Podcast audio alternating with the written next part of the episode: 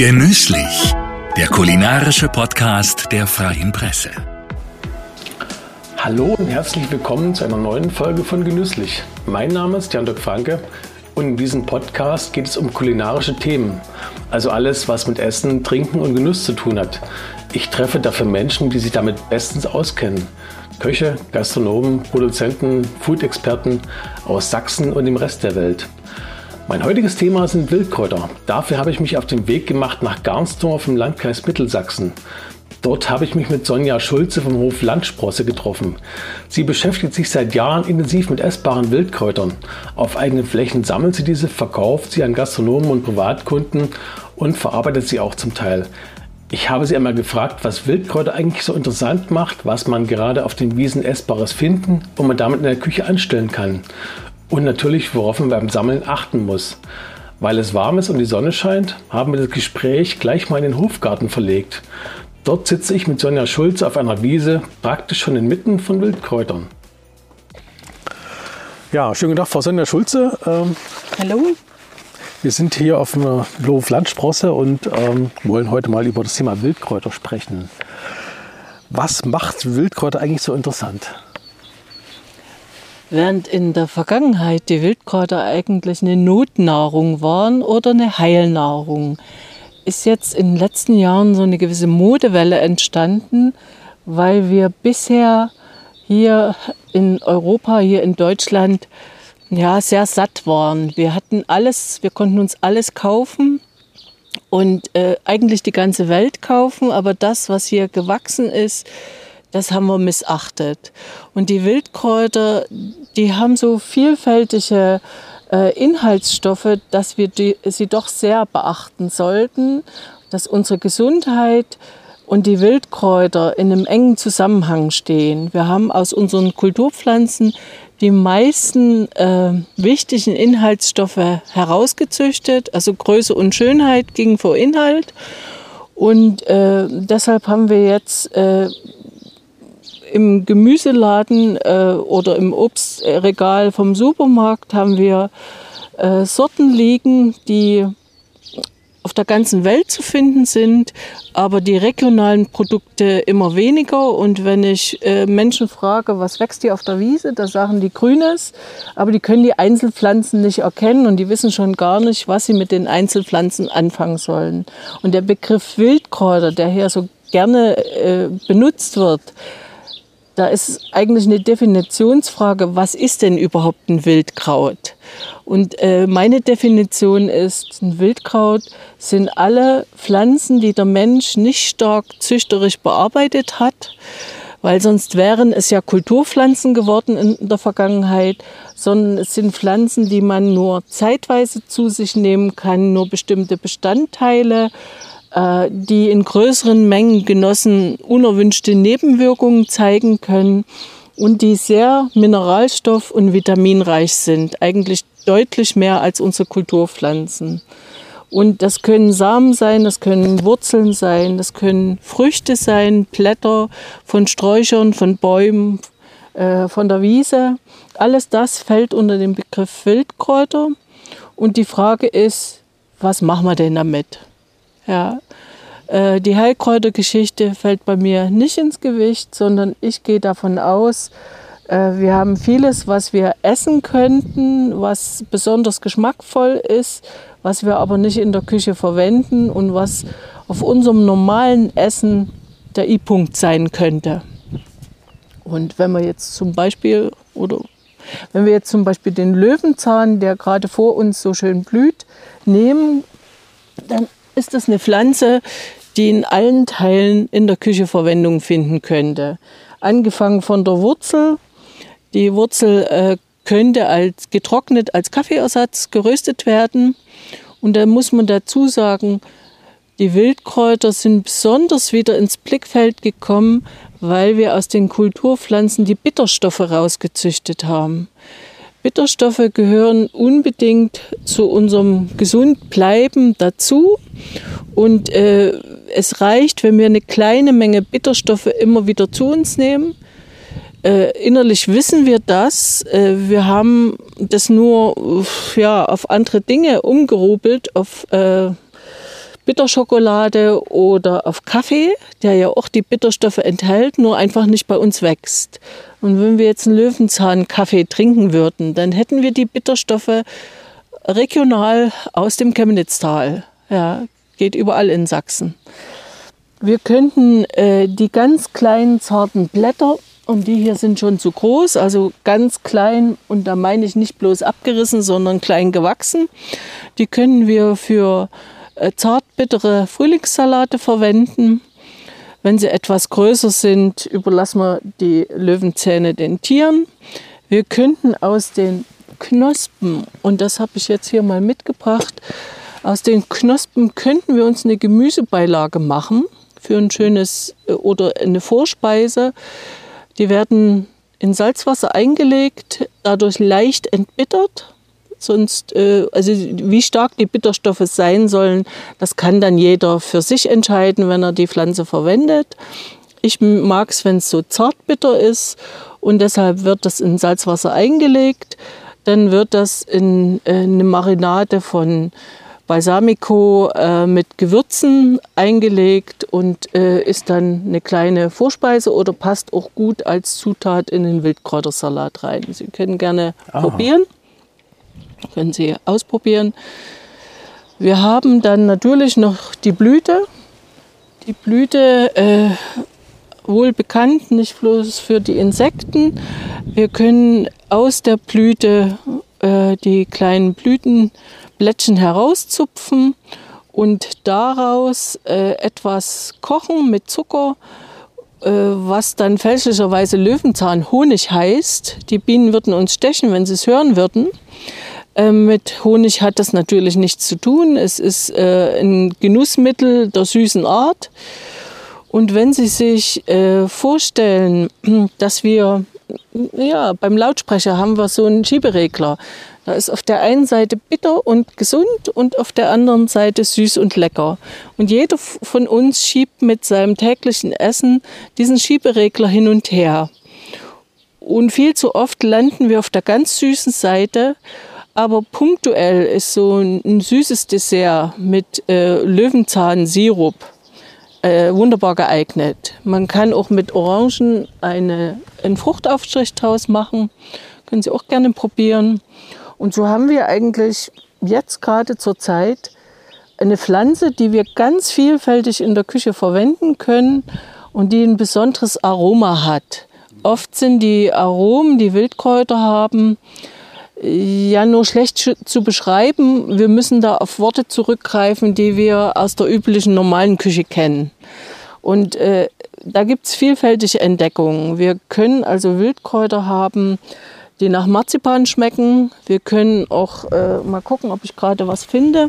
Mm, äh, wir haben den Spitzwegerich und die Blütenstände vom Spitzwegerich, die schmecken mhm. jetzt im Moment nach Pilzen. Nach Pilzen, das ist ja und interessant. Wenn man diese Pilze, äh, diesen Pilzgeschmack in eine Soße hineinholt, äh, man würde die, die Spitzen nicht mitessen, sondern nur das Aroma herausziehen, dann hat man ein Pilzaroma zu einer Zeit, wo überhaupt noch keine Pilze bei uns wachsen. Also keine essbaren Pilze. Es gibt dann die Maipilze oder Kulturpilze, anderes, andere Geschichte.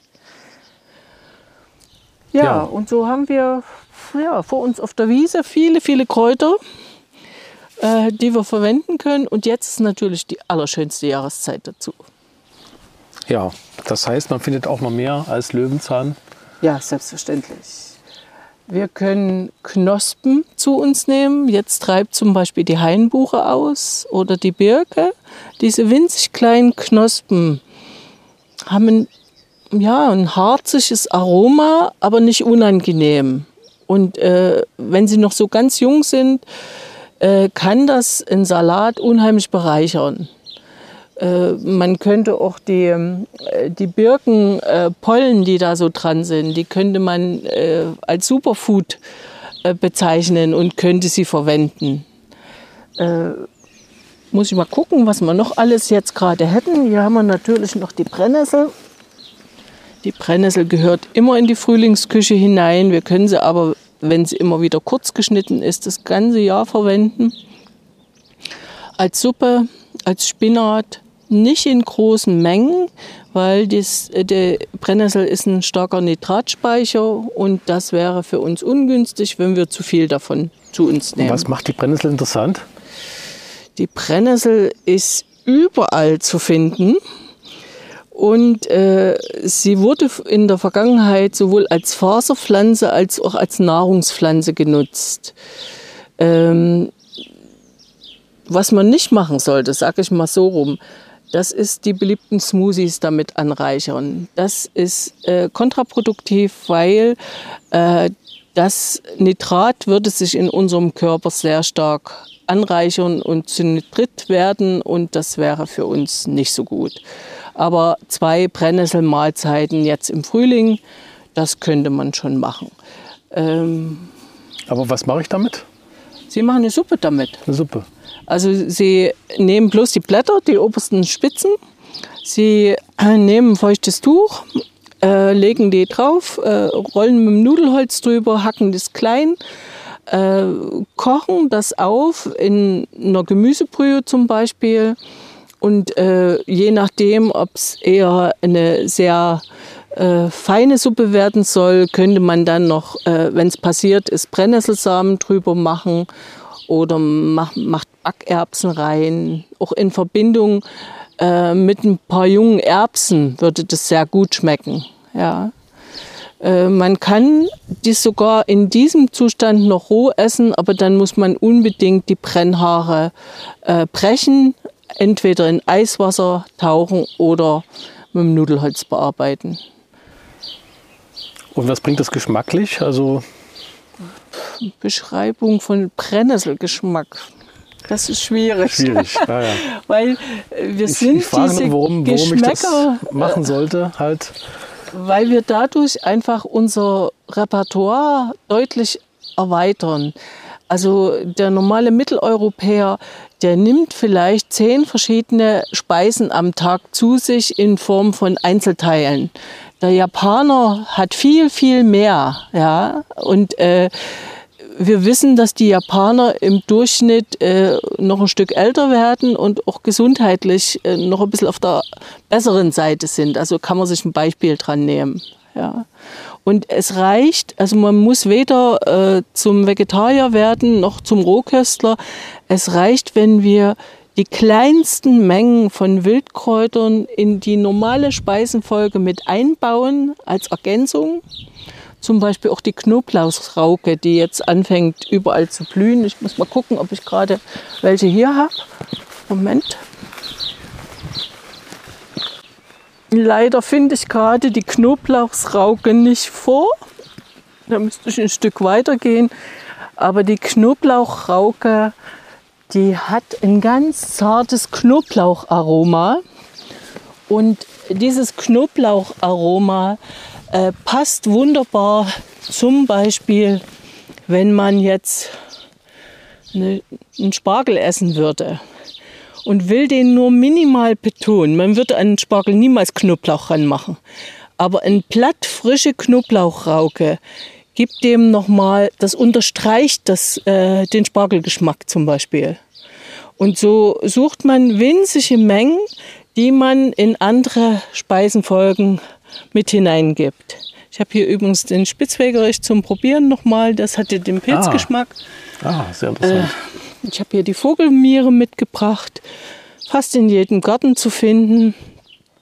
Früher hat man die Vögel, die in den Haushalten vielleicht gehalten worden sind, damit gefüttert, Wellensittiche, Kanarienvögel. Und äh, ausgesprochen vitaminreich, viel Vitamin, vitaminreicher wie jede Gurke. Und wenn Sie einen ganz normalen Kartoffelsalat machen, einfach klein gehackte Vogelmiere rein. Das ist immer wieder frisch zu haben. Es schadet auch nicht, wenn da die Blüten dran sind. Äh, ein grüner Kartoffelsalat. Ich denke ja bei Wildkräutern zuerst einmal an einen schönen Wildkräutersalat. Ähm, Ja. Was muss da eigentlich so rein oder was kommt da rein? Na, die wichtigste Regel ist, wie Sie und wo Sie den Salat sammeln. Äh, wir können leider nicht auf jede Fläche mehr gehen, um Wildkräuter zu sammeln. Wir müssen gucken, wo die Hundewege sind. Äh, am besten ist ein eigener Garten oder eine Biofläche, weil in der Naturschutzfläche können wir nicht sammeln und äh, in der normalen Landwirtschaft sind auch die Wege möglicherweise mit betroffen, so dass wir dort einfach nicht sammeln könnten. Äh, also wo wir sammeln ist entscheidend, äh, damit wir nur gute Wildkräuter und keine äh, Nebenstoffe mit zu uns nehmen. Und die nächste Frage ist, wie groß müssen die Wildkräuter sein? Wenn wir also einen Salat sammeln wollen, dann müssen die Pflanzen winzig klein, ich sage immer daumengroß sein, damit sie zart auf der Zunge liegen und schmackhaft sind. Alles, was größer ist, würden wir anders verarbeiten müssen. Äh, wer natürlich äh, großen Wert auf besonders gesunde Nahrung liegt, äh, der legt, der kann natürlich auch größere Pflanzen nehmen. Dann werden die Bitterstoffe stärker. Je mehr Sonne drauf scheint, desto bitterer ist eine Pflanze. Ist natürlich eine gute Abwehr gegen Tierfraß. Aber äh, wenn wir die Nachbarn zum Grillen einladen wollen, dann sollten wir die Pflanzen so klein wie möglich pflücken. Es gibt einige wenige Ausnahmen, wenn der Giersch ein bisschen größer ist und auch der sollte fast in jedem Garten vorhanden sein, dann könnten wir ein wunderbares Pesto draus machen oder den Giersch als Petersilienersatz klein hacken. Wir können eine Lachsrolle damit, überall wo Spinat verwendet wird, können wir sehr gut ähm, den Giersch verwenden. Und er ist auch eigentlich nicht zu verwechseln. Das ist ja immer die Frage, kenne ich genügend Wildkräuter, also nicht bloß wo und wie ich sie sammle, sondern auch äh, sind mir die Pflanzen bekannt, denn es gibt einige äh, Verwechslungsgefahr. Äh, zum Beispiel könnte man, das ist bekannt, den Bärlauch mit dem Maiklöckchen oder der Schattenblume verwechseln. Äh, man sollte also schon wissen, wie man sammelt. Man kann sich heute sowohl eine App runterladen als auch ein Buch kaufen oder man kann zu mir zu meinen Veranstaltungen auf dem Hof Landsprosse kommen. Ja. In Hessen hat ja gerade die grüne Soße-Saison. Äh, ich habe gelesen, bei Ihnen gibt es eine ganz toffe grüne Suppe, die haben Sie kreiert. Äh, erzählen Sie mal kurz, wie schmeckt das und was ist da eigentlich drin? Ähm, da sind genau die eben genannten Kräuter wie Giersch, äh, Brennnessel, Vogelmiere, ganz wenig Löwenzahn äh, drin und äh, natürlich gehört noch Pimpinelle dazu, was auch äh, in Hessen bekannt ist. Und äh, das alles wird klein, also frisch gesammelt, klein gehackt und äh, zu einer Suppe verkocht. Und dann können Sie den Geschmack des Chemnitztales pur genießen. Ja, und das schmeckt dann, wie muss man sich das vorstellen? Ja, beschreiben Sie mal Wildkräuter, die Sie noch nie gekostet haben. Also es ist ein frischer, grüner Geschmack, mhm.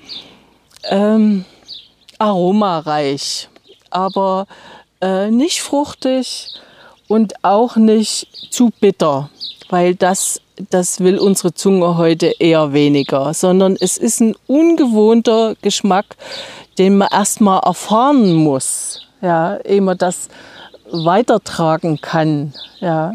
Experimente sollte man schon mal in der Küche machen. Jetzt müssen wir aber erst mal kurz über den Hof reden. Äh, der liegt in Gansdorf in Mittelsachsen, kleiner Ort und heißt Landsprosse. Wie kam der Name eigentlich zustande? Ich hatte, bevor ich hierher gezogen bin, äh, lange in Leipzig gelebt und wusste, dass ich diesen Hof übernehmen will und äh, dass ich da auch selbstständig tätig sein will und hatte mir da äh, einen, einen, kleinen Betrieb mit einer Sprossenproduktion gekauft und hatte Sprossen für die Gastronomie produziert. Und die Wildkräuter waren mein Hobby dass ich den Köchen als in Form von Salaten mit angeboten habe, was auch sehr gut angenommen worden ist, weil vor 15 Jahren hat das hier in Sachsen eigentlich fast niemand angeboten.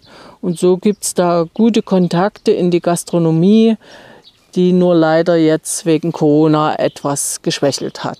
Ja, da muss man jetzt wieder von vorne anfangen. Ja. Was hat Sie denn dazu bewogen, nach Garnsdorf zu ziehen aus Leipzig? Äh, meine Großeltern waren auf diesem Hof hier Landwirte. wollten aber in der DDR äh, nicht in die Genossenschaft eintreten und äh, in, im Zuge dessen ist dieser Hof ähm, Eigentum der Genossenschaft oder nicht Eigentum, aber von der Genossenschaft bewirtschaftet worden. 40 Jahre lang äh, es sind verschiedene Ställe hergebaut worden und äh, mein Vater wollte sein Elternhaus äh, nach 89 gerne als, äh, als Ort erhalten. Und auf die Frage, wer sich später darum kümmert, hatte ich die Hand gehoben. Und irgendwann war es an mir zu überlegen, äh, verkaufst du das jetzt oder machst du was draus? Und da habe ich einen Kräuterhof draus gemacht. Und auch das hatte mehrere Etappen und ähm, hat sich immer wieder ein Stück weiterentwickelt. Mhm. Sie haben mal gesagt, äh, mit Blick auf den Umbau des Hofes, etwas Übermut gehört schon dazu. Ja. Äh, inwiefern? Weil man als äh, langjähriger Stadtbewohner äh, mit, auch mit Illusionen aufs Land zieht und dann eine doch sehr anders geartete Realität vorfindet, mit der man sich arrangieren muss. Ähm, und eine alte Hofstelle zu erhalten mit Wildkräutern, das ist schon ein bisschen übermütig. Erzählen Sie mal, wie sieht denn Ihr Hof heute aus? Da gehören sich ja auch Feldflächen dazu. Was haben Sie, was haben Sie denn gemacht eigentlich auf Über die Jahre, Über die Jahre äh, ist einiges äh, entstanden. Ich habe also angefangen, indem ich nur Sprossen produziert habe äh, und die Wildkräuter den Gastronomen angeboten habe. Äh, später äh, da, sind dazu gekommen zwei Ferienwohnungen, die Feldflächen aus der Verpachtung genommen, wo jetzt ein Bioackerbau stattfindet. Wir haben mit dem Naturschutzbund im, ähm, in der Herrenheide haben wir Feldhecken gepflanzt, viele, viele, viele Feldhecken, um einfach einen Biotopverbund zwischen den verschiedenen Orten hier zu schaffen. Äh, leider ist die Landschaft ja doch deutlich ausgeräumt gewesen und um einfach der Natur wieder ein Stück Raum zu geben, habe ich mich dazu entschieden, die Hecken zu pflanzen, die jetzt auch schon sehr schön kommen. Wir können dann gerne mal aufs Feld rausgehen und mal nachschauen. Wir haben hier 46 Vogelarten, die wieder da sind. Äh, viele Wildtiere sind hier zu Hause.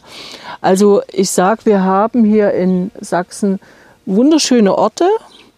Und äh, die Feriengäste bestätigen mir das immer, dass sie gar nicht gewusst haben, was hier in der Nähe von Chemnitz, was es für schöne Entdeckungen zu machen gibt. Kleine Entdeckungen, die in keinem Reiseführer stehen. Ich denke, jedes Dorf hat hier irgendwie was Besonderes und ist doch eigentlich ganz unscheinbar.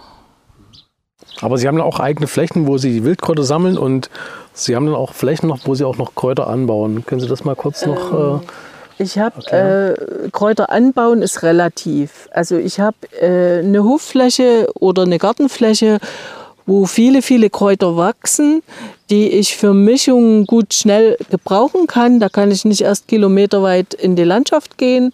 Die meisten Wildkräuter, die ich sammle, sammle ich auf meinen Grünlandflächen. Alles, was um den Hof Grünland ist, das sind Flächen, wo ich sammeln kann. Wenn die Pflanzen zu groß werden, äh, wird es Heu für die Tiere, die ich nicht habe, aber äh, so, dass auch immer eine Nutzung stattfindet. Und ähm, äh, auf den Ackerflächen wächst Getreide und äh, also Feldfrüchte, die Tiere verwerten können. Da wachsen noch keine Kräuter. Also meine große Hoffnung ist, dass man das auch mal noch ein bisschen ausdehnen kann. Aber das geht dann eher in Vermehrungsflächen für ähm, also Pflanzen, die jemand anders braucht, beziehungsweise äh, Pflanzen, die für die Kosmetik oder Heil Heilgeschichte interessant sein könnten. Also das würde die Küche übersteigen. Angebaute Pflanzen sind ja dann auch Kulturpflanzen und keine Wildkräuter mehr. Sie liefern ja viel an die Gastronomie. Aber was ist dort eigentlich gefragt? Was, was wollen die Gastronomen? Die Gastronomen also kaufen sehr gerne meinen Wildkräutersalat, einfach weil da eine konstante Belieferung von April bis Oktober möglich ist. Äh, wenn das eine Blatt mal schon zu groß ist, kann ich ein anderes reintun, sodass äh, dieser Salat für die Köche sehr interessant ist. Der darf weder zu scharf noch zu bitter noch zu sauer sein. Also es muss also immer eine ausgewogene Mischung sein, was ganz schön schwierig herzustellen ist, also zu sammeln ist. Äh, es gibt Köche, die äh, suchen dann auch das ganz Besondere. Zum Beispiel gibt es einen Koch, äh, der aus Ringelblumenblättern eine Gemüsebeilage kreiert, die dann etwas scharf schmeckt. Da wird das Blatt frittiert und dann äh, gibt es eine scharf schmeckende Ringelblumenblattbeilage. Äh, jemand anders äh, macht Fichtenspitzensirup äh, für das Eis. Und äh, ich habe dann die Freude, die Fichtenspitzen im Mai zu sammeln. Äh, wieder ein anderer sagt, äh, ich möchte etwas ausprobieren, ich möchte die Schinkenwurzel verwenden, kannst du mir die liefern? Es braucht einen engen Draht zu den Köchen, also Köche, die äh, gerne Fertigprodukte einkaufen, die kommen nicht zu mir weil ich kann weder über einen längeren Zeitraum ein konstantes Naturprodukt liefern und schon gar kein standardisiertes, sondern man muss entweder Tagesgerichte kreieren oder man muss den Kunden, also den Gästen dann auch erklären können, es war jetzt 14 Tage trocken, wir können jetzt keinen Wildkräutersalat anbieten. Der schmeckt wie trockene Blätter. Es geht nicht. Also es ist sehr unterschiedlich und die Köche kommen mit ihren Wünschen zu mir. Die rufen mich an und sagen, hast du nicht. Aber man kann auch als äh, normaler Verbraucher zu Ihnen kommen und bekommt dann auch ja. frische Kräuter. Äh, ich habe das letzte Produkte. Jahr genutzt und habe meinen einen Raum, der vorher eigentlich den Köchen vorbehalten war, äh, für die Allgemeinheit geöffnet als Hofverkauf und dort kann jeder jeden Tag Wildkräuter kaufen. Jetzt äh, liegt immer eine kleine Menge frischer Salat im Kühlschrank. Es gibt Wildkräutersalz oder auch mal eine Teemischung. Also alles, was hier auf dem Hof entstanden ist, rund um Wildkräuter. Besondere Wünsche nur auf Vorbestellung. Ja. Also wenn jemand sagt, ich brauche jetzt äh, drei Wochen lang Smoothie grün, dann kann er das bekommen, aber dann ist das eine Vorbestellung, die nicht im Kühlschrank liegt. Bei Ihnen gibt es auch ein Räucherkraut, das muss man sich darunter vorstellen. Äh, ja, es gibt zwei Arten von Räuchern. Das eine ist einmal, dass man äh, zum Beispiel äh, in Grillfeuer dazu benutzt, äh, Feuerkräuter reinzumachen, um dem Grillgut einen anderen Geschmack noch zu geben. Das sind dann die sogenannten Feuerräucherkräuter. Äh, das gibt nur einen kleinen Kick, es gibt nur einen kurzen Geschmack der auch nicht lange haltbar ist. Ähm, das könnte man machen. Und dann gibt es aber eine ganze Reihe Leute, die räuchern ihr Zuhause aus. Man nimmt eine Kohle auf eine feuerfeste Unterlage und auf dieser Glühkohle wird dann zum Beispiel Beifuß verräuchert. Eine winzig kleine Menge, die den Raum mit dem anderen Duft erfüllt, wo äh, eine Beruhigung eintreten kann oder man kann sich besser konzentrieren. Es gibt da ganz verschiedene Kräuter mit ganz verschiedenen Wirkungen. Und die, äh, also es gibt in meinem Hofverkauf auch noch eine kleine Anzahl von Wildkrä äh, Wildkräutersamen, also Samen, die ich hier im Gelände selber gesammelt habe und die man vielleicht äh, im eigenen Garten haben will, weil man den Sportrasen nicht mehr erträgt. Äh, da kann man auf mich zukommen und gucken, was da da ist. Und es gibt auch, es gibt ja noch vielfältige An, äh, also Möglichkeiten, Kräuter zu verwenden, zum Beispiel auch als Färbepflanze, wenn man äh, Papier schöpfen und färben will oder man will sich äh, ein Tüchlein färben. Also auch Färbepflanzen wären wären Möglichkeiten, Kräuter zu verwenden. Also das ist mit essbaren Wildkräutern, wie ich sie eigentlich anbiete, längst nicht ausgeschöpft. Nun ist ja so, dass nicht das ganze Jahr wächst alles, was man, ähm, was kann man eigentlich zu welcher Zeit sammeln? Es gibt so ein paar Standards, die kann man fast das ganze Jahr über sammeln. Dazu gehört der Löwenzahn, dazu gehört der Giersch, wenn man diese Pflanzen immer schön kurz hält. Wenn man, also man, man darf nicht denken, ein Wildkräutergarten ist immer meterhohes Unkraut und dann geht man rein und holt sich was, sondern hm, damit es genussvoll bleibt, müssen die Pflanzen zum Beispiel für den Salat sehr klein sein und das heißt auch immer wieder mähen und hier habe ich die Salatkräuter, Will ich aber Samenstände von der Brennnessel enden, dann muss es auch immer Teile des Gartens geben, wo nicht bloß die äh, Insekten äh, zu, zu ihrem Ziel kommen, sondern wo ich dann auch Samen von der Brennnessel ernten kann. Und äh, wir haben zum Beispiel eine ganze Reihe Wurzeln, die wir im Herbst ernten würden. Also jetzt im Moment würden wir die Schinkenwurzel ernten können, bevor die wieder austreibt, weil das eine zweijährige Pflanze ist, die Nachtkerze. Wir könnten äh, jetzt im Moment die Blüten der Obstbäume verwenden für unsere Küche. Äh, eigentlich auch im Winter könnten wir Brombeerblätter finden und sie verwenden. Das ist dann ein bisschen herb, da würden wir vielleicht heute einen Tee draus machen. Wir würden das Blatt bis auf die Rohköstler kaum noch frisch verwenden, aber einen Tee kann man immer noch draus machen. Ja. Also das ganze Jahr gibt es Kräuter. Also es ist nicht bloß auf das Frühjahr beschränkt. Ich muss gestehen, Schinkenwurzel habe ich noch nie gehört. Das, äh, was ist das für eine äh, Pflanze? Äh, Schinkenwurzel ist die Nachtkerze. Äh, also die Nachtkerze ist die Pflanze.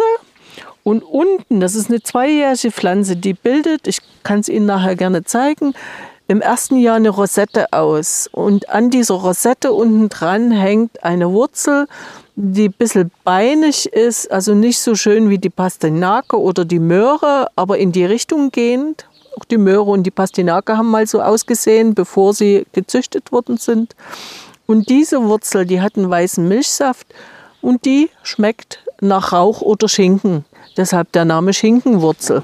Ja. Mhm relativ ungewöhnlich, wird auch selten verwendet, aber es ist eine Möglichkeit. Und was findet man eigentlich wo? Es gibt ja da auch sicherlich ähm, äh, lokale Unterschiede, je nachdem, je nachdem, wo ich suche, ob an einem Bach oder auf einer Bergwiese oder.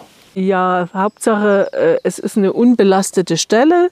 In unseren Gärten können wir schon eine große Anzahl finden. Ähm, Im Wald würden wir jetzt vielleicht äh, noch äh, einen Bärlauch suchen äh, im Wald, äh, wenn du Mischwald hast, dann würdest du wahrscheinlich eher auf Pilzsuche gehen. Am Bachlauf würden wir äh, zum Beispiel äh, Bachbunge finden und also wasserliebende Pflanzen. Aber es gibt, äh, in Sachsen kenne ich keine, aber in Thüringen zum Beispiel auch Salzkräuter, die nach Salz schmecken und die man verwenden könnte. Ja, also das geht auch. Was ich ganz vergessen habe, das sind zum Beispiel im Wald, würden wir viele Bäume, also Teile von Bäumen verwenden. Wenn ich daran denke, dass wir hier, vor uns haben wir viele Haselnüsse, äh, es wären Öllieferanten. Also wir könnten ein sehr schönes Speiseöl aus den Haselnüssen machen, wenn wir denn geneigt wären, die kleineren Haselnüsse aufzusammeln. Und wir haben sehr viele noch in unseren Wäldern, auch im Chemnitztal, ganz viele Haselnussbüsche. Wir könnten von den, Buchecker, äh, von den Buchen die Bucheckern sammeln, bitte nicht roh essen, sondern äh, etwas anrösten. Da kommt auch ein leckeres Öl raus, äh, was also leicht rötlich ist und was einen sehr intensiven Geschmack hat, was auch relativ leicht ranzig wird, aber man könnte sowieso so eine große Menge nicht sammeln und braucht auch noch eine Möglichkeit, das zu äh, Öl zu verpressen. Ja, wie ja. stelle ich das an, wenn ich die Haselnüsse habe? Wie mache ich daraus Öl zu Hause? Ähm, es gibt das schon für ein Haus gebraucht zu kaufen, so kleine Ölmühlen, aber wahrscheinlich würde man die eher hacken und auf, äh, also etwas roher essen, ja, rösten ja. und so essen. Dann hat man das Öl ja in anderer Form auch. Ja, zum Beispiel könnte man aus den Eichen, äh, aus den Eicheln, die im Herbst runterfallen, dann könnte man einen Eichelkaffee machen, äh, indem man die ganze Schale entfernt oder beide Schalen entfernt, die rundherum sind und die Eichel noch in Wasser legt, wieder entbittert, weil die stark bitter ist. Es soll auch eine süße Eichel geben, aber ich habe sie noch nie gekostet oder gesehen. Äh, das wäre mal interessant, ob das dann tatsächlich der Fall ist oder ob das bloß der Name, äh, ob das hergibt. Und äh, wenn man die Eichel röstet, dann kann man auch einen Kaffee draus machen. Die Bitterstoffe sind wieder interessant. Oder aber hm, in Notzeiten hat man aus Eichelmehl dann auch äh, fladenartiges Gebäck gemacht. Äh, Sie hatten es vorhin schon mal angesprochen. Ähm, beim Sammeln muss ich auf bestimmte Dinge achten, dass halt ähm, kein, keine Hundewiese, ich auf keine Hundewiese gehe oder ähm, dass die auch nicht bewirtschaftet ist. Es gibt ja sicherlich auch ähm, so ungenießbare Pflanzen, die ich jetzt nicht unbedingt essen sollte. Worauf muss ich denn da achten? Äh, also ich muss vorher unbedingt, wenn ich mir unsicher bin, mal irgendwo einen kleinen, einen kleinen Kräuterkurs mitgemacht haben. Also bloß mit einer App äh, auf die Wiese gehen und sagen, äh, das hat mir die App gesagt, das kann ich jetzt essen. Das scheint mir bei wenigen Pflanzen möglich, aber bei den allermeisten ein bisschen, naja, würde ich nicht machen. Ähm, die wenigen Giftpflanzen, die es in unseren Wäldern gibt, wie den Aaronstab oder als Baum die Eibe, das kann der Mensch schnell kennenlernen. Aber was viel gefährlicher ist, welche Giftpflanzen wir in unseren Gärten haben. Wir haben uns eine Reihe Kulturpflanzen wie ein Eisenhut oder so in die Gärten geholt, die hochgiftig sind. Und vielleicht sollte man mit der App oder dem Buch erstmal die Pflanzen im Blumenbeet bestimmen, ehe man in die Landschaft zieht und nach Essbaum sucht äh, also da lauert oft die größere Gefahr. Also in der Landschaft so viele wirkliche Giftpflanzen gibt es da nicht. Also zumindest nicht hier in unserem Bereich. Und äh, die, die, wenigen, die es gibt, also wie Aaronstab oder so, das kann man gut rausfinden. Und das kann man auch Kindern schon begreiflich machen. Ich habe immer überlegt, ob ich nicht mal eine Giftpflanzenwanderung anbiete. Sie bieten ja Wildkräuterspaziergänge an. Da lernt man dann, was man dann nehmen kann und was nicht. Wir gehen durch das Chemnitztal oder wir gehen hier rund um den Hof und äh, wir gucken einfach, was in dem Moment vor uns wächst. Die Teilnehmer suchen die Pflanzen dann raus und ich sage, was kann man davon machen. Und dazu ist im Chemnitztal auch immer ein kleines Stück Regionalgeschichte, da wir an der Auerswalder Mühle anfangen. Der Besitzer dieses Mühlenkellers, der Herr Kluba, sehr äh, sich für die Geschichte der Mühle interessiert hat, erzählte uns immer noch etwas zu den Mühlen im Chemnitztal und äh, überhaupt äh, so ein bisschen, was ist das hier für ein Boden, warum wächst hier was. Also es ist nicht bloß die Wildkräuter, die wir essen können, sondern es ist auch ein kleines Stück Regionalgeschichte. Ich sage immer, ich mache nicht eine Wildkräuter, sondern eine Landschaftsführung. Und äh, das ist nochmal ein anderer Blickwinkel, weil die meisten, und es gibt ja jetzt in jedem Dorf irgendeine äh, Frau, die sich mit Kräutern beschäftigt, äh, das ist nochmal ein anderer Blickwinkel. Und das Schöne ist, dass jede Kräuterfrau einen anderen Blickwinkel mitbringt. Ich bin für Essen. Mhm. Essen müssen wir alle, wollen wir das alle ist schön. und es soll auch noch schmecken. Ja. Wie oft gibt es denn eigentlich bei Ihnen selbst Gerichte mit, mit Wildkräutern? Was kommt dann auf den Tisch bei Ihnen? Wildkräuter sind selbstverständlich Teil meiner, meiner Nahrung, ohne dass das jetzt ausgesprochen nur Wildkräuter sein müssen. Also wir haben gestern einen Mangold-Kartoffelauflauf mit einem Wildkräutersalat gegessen und in dem Mangoldauflauf war noch ein bisschen Knoblauchrauke drin. Also es, es muss schnell gehen, es soll gut schmecken und äh, ja, im Eintopfgericht, da ist also vielleicht ein bisschen Giersch drin. Also es gibt immer was, aber ich merke das gar nicht mehr. Andere Leute würden Petersilie verwenden und ich gehe in den Garten und hole das passende Kraut dazu. Natürlich habe ich äh, Favoriten. Also wenn zum Beispiel die Eberesche nachher Früchte hat, dann mag ich unheimlich ein Dessert von Ebereschenfrüchten. Das wird ein bittersüßes Dessert wie ich es herstelle, verrate ich jetzt mal nicht. Aber äh, bittersüß und von einer zart orangen Farbe. Und das mag ich besonders gern. Wann ist das soweit? Im September. Bei Ihren Gästen sollen Bratkartoffeln mit Kräutern gut ankommen. Was ist denn daran so gut oder so besonders? Die äh, Kartoffeln, also wir machen ja hier eine Gartenführung Und äh, vorausgesetzt, die Sonne scheint wie heute, dann hole ich den Solarkocher raus und dann werden die Kartoffeln im Solarkocher gegart. Und das hat noch nicht jeder gesehen, dass das funktioniert. Es dauert etwas länger. Die Kartoffeln schmecken wie Kartoffeln. Äh, auf die Beilagenmischung kommt es dann an. Aber dass es möglich ist, in unseren Breiten mit einem Solarkocher Kartoffeln zu kochen, das ist, glaube ich, nicht jedem bekannt und äh, ist immer großes Erstaunen, wenn das dann funktioniert hat und auch noch schmeckt. Aber da kommen jetzt keine speziellen Kräuter an die Bratkartoffeln, oder? Also äh, keine anderen, als die sie zu Hause auch ranmachen. Äh, ein wilder Majoran zum Beispiel, also sowas gerne. Aber äh, die Zubereitungsart ist es an der Stelle. Ah, Und ja. der Kräuterquark, der kann dann natürlich mit vielen, vielen Wildkräutern gespickt sein. Gibt es noch Wildkräuter, die Sie besonders mögen, wo Sie sagen, das ist jetzt, äh, da bin ich, freue ich mich ganz besonders drauf, wenn ich das im Garten finde? alles, was ich selber noch nicht gekostet habe. Und da bin ich auch immer neugierig, was andere daraus machen. Äh, das erfreut mich dann immer besonders. Also ich habe neulich bei jemandem eine grüne Soße in einer mir unbekannten Zusammenstellung äh, genießen können. Ich weiß leider nicht, was da alles drin war. Äh, also immer wenn jemand anders sagt, also das habe ich jetzt auf diese Weise zubereitet, äh, vielleicht ist es die Zubereitungsart, denn äh, die Kräuter, die es hier gibt, die habe ich, glaube ich, alle schon probiert. also es gibt kein Einzelkraut, wo ich sage, das musst du probieren. Oh doch, vielleicht habe ich eins. Ich hol mal eins. Moment. ich habe gleich zwei gefunden. Ich lasse mich ja immer überraschen, was schon da ist. Mhm. Hier haben wir einmal das Barbara-Kraut. Barbara Kraut war schon im Mittelalter in den Klöstern bekannt und es hat einen Geschmack, der bitter und scharf zugleich ist, was in unserer Küche eher ungewöhnlich ist, dass dieser Geschmack auf einmal auftritt.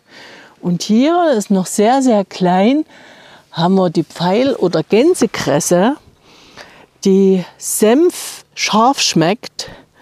Also so eine Mischung zwischen Wasabi und Meerrettich und Senf aber wo der scharfe Geschmack nur ganz kurz ist.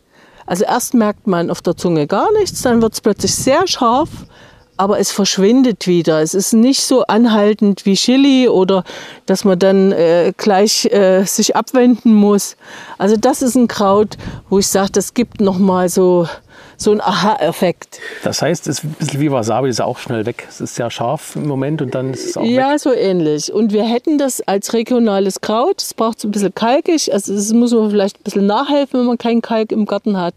Aber das könnte man so ein bisschen als, als I-Punkt, wenn man es scharf mag, das kann ich jetzt einfach ein bisschen klein hacken und dann übers Gericht machen, oder? Ja, es würde frisch verwendet werden. Also die, äh, die Senföle verschwinden, wenn es gekocht ist. Das ist also nicht hitzebeständig. Und äh, worauf kann ich mich jetzt im Mai eigentlich so richtig freuen? Ich meine, ähm, ja. wir hatten schon erwähnt, äh, der Löwenzahn, der ist ja schon am Blühen hier. Ähm, Gänseblümchen gibt es noch, sehe ich. Kann man Gänseblümchen haben wir noch. Wir haben noch den Hirschhornwegerich. Wir können die Lungenkrautblüten und Blätter verwenden, die häufig im Garten jetzt zu sehen sind. Wir haben hier das Hungerblümchen, auch das können wir verwenden.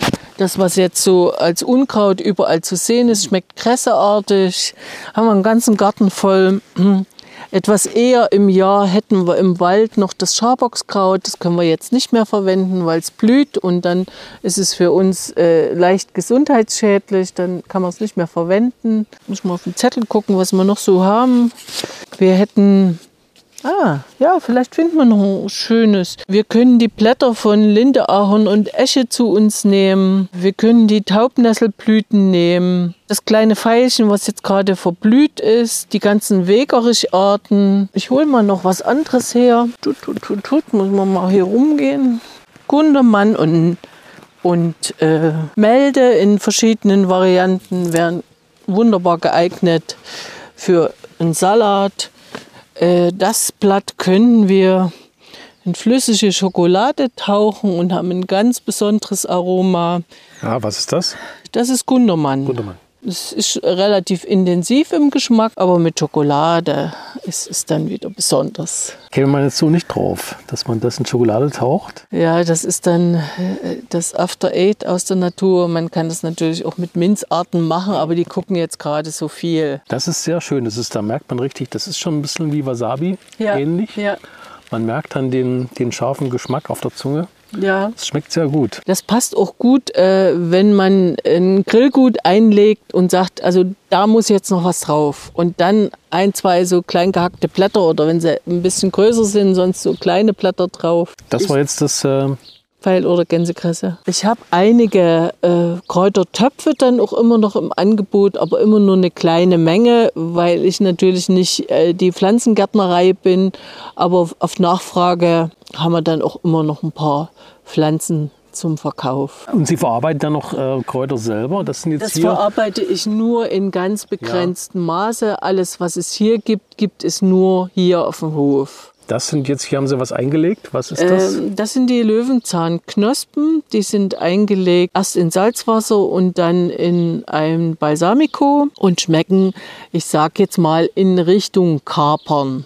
Man könnte einheimische Kapern dazu sagen. Bei mir heißen sie Löwenzähne. Und das ist auch eine, eine sehr schöne Vorspeise, appetitanregend oder passt auch gut in Salatdressing rein, dass man sagt, oh, fünf solche äh, Knospen mit rein. Ganz zart, bitter und ein eigener Geschmack. Und hier haben wir dann äh, die süße Variante aus den Blüten des Löwenzahns. Das ist im Prinzip, sollte ein Fruchtgelee werden, aber man kann das auch als Dressing für einen Salat benutzen.